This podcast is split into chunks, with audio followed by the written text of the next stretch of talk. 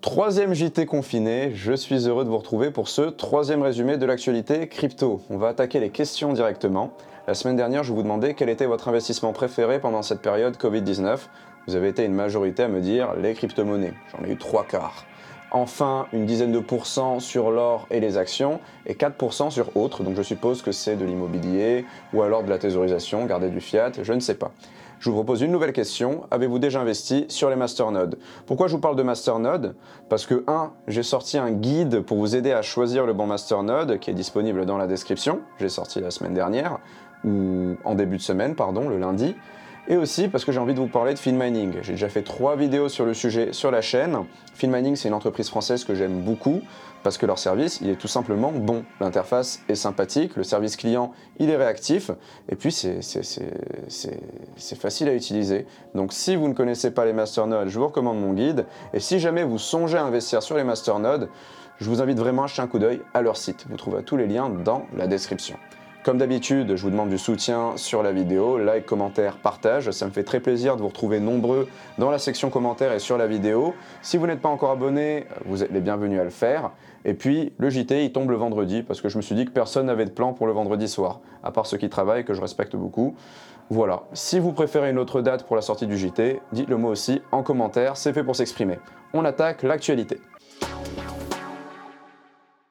Pour ce volume, je vous ai réservé un onglet Fait divers, une partie Bitcoin et une partie Stablecoin. C'est parti, plein écran. Premier titre, eh bien, j'ai les premières images de la crypto-monnaie d'État chinoise qui sont disponibles. J'en avais déjà parlé dans de précédentes éditions, et là, ça a l'air de se concrétiser. Je pense qu'à ce rythme, en Chine, d'ici fin 2020, ils ont leur crypto nationale, ou du moins leur monnaie numérique de banque centrale. Qu'est-ce qu'il y a à savoir? Eh bien que le 14 avril, la directrice exécutive de chez Binance a publié une image de l'application. Voilà à quoi ça ressemble. Hein. Je parle pas chinois, mais ça a l'air cohérent et simple à utiliser. Lui n'est pas dégueulasse.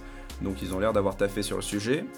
Et en parallèle, ils ont lancé un comité technique de normalisation des technologies nationales de blockchain et de registres distribués, qui va comprendre les plus grands acteurs de la scène tech chinoise comme Alibaba, Tencent ou Huawei.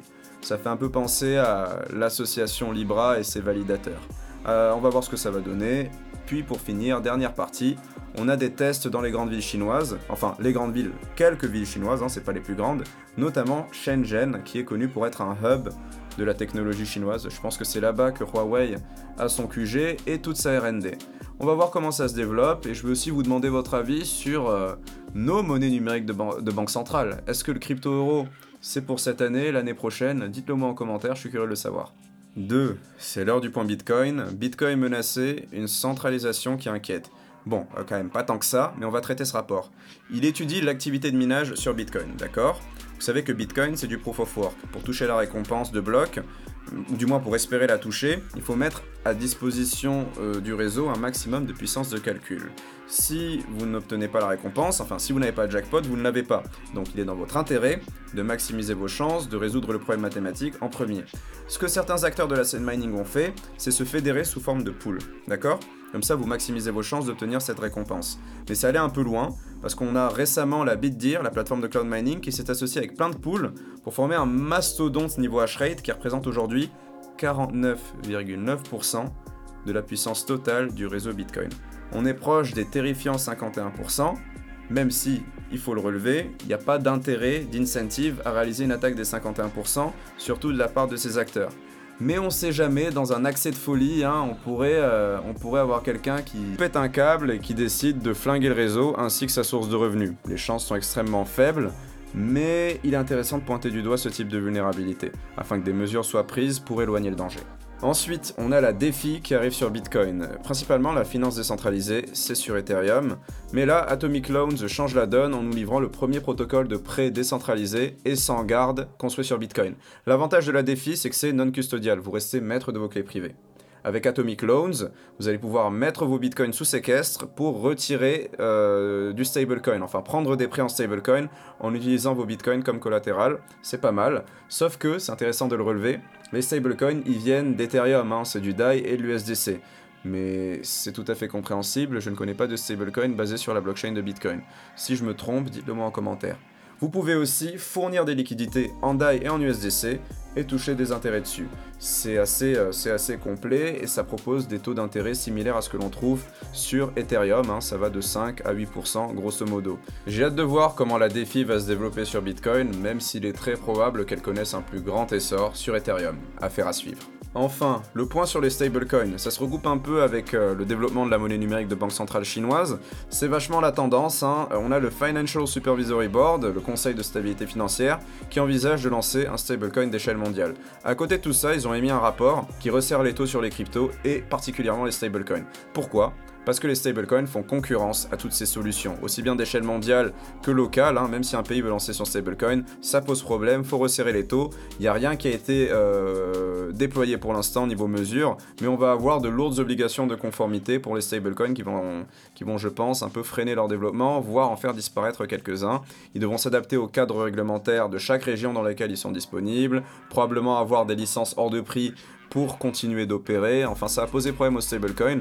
Je ne sais pas ce que ça va donner, mais il va falloir surveiller ça de très près sur les prochains mois. Toujours sur les stablecoins, sachez qu'il y a presque 7 milliards de dollars Tether en circulation. Récemment, il y a eu 120 millions d'USDT qui ont été imprimés pour répondre à une forte demande venant de Chine apparemment. Et ce qu'il faut savoir, c'est que souvent, une forte impression stablecoin annonce des marchés haussiers sur Bitcoin et les crypto-monnaies. Bon, euh, moi je trouve que c'est un peu n'importe quoi. Il est difficile de prévoir vers où le cours va s'orienter.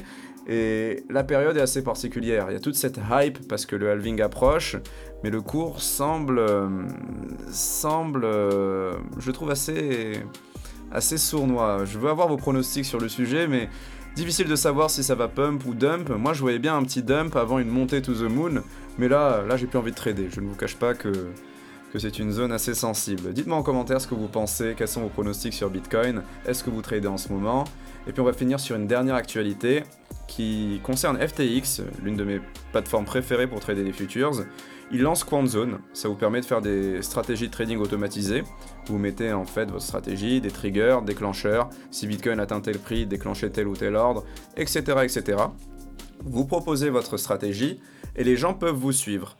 Et si ces gens vous suivent, vous allez toucher des profits sur les bénéfices qu'ils réalisent en suivant votre stratégie. C'est prometteur.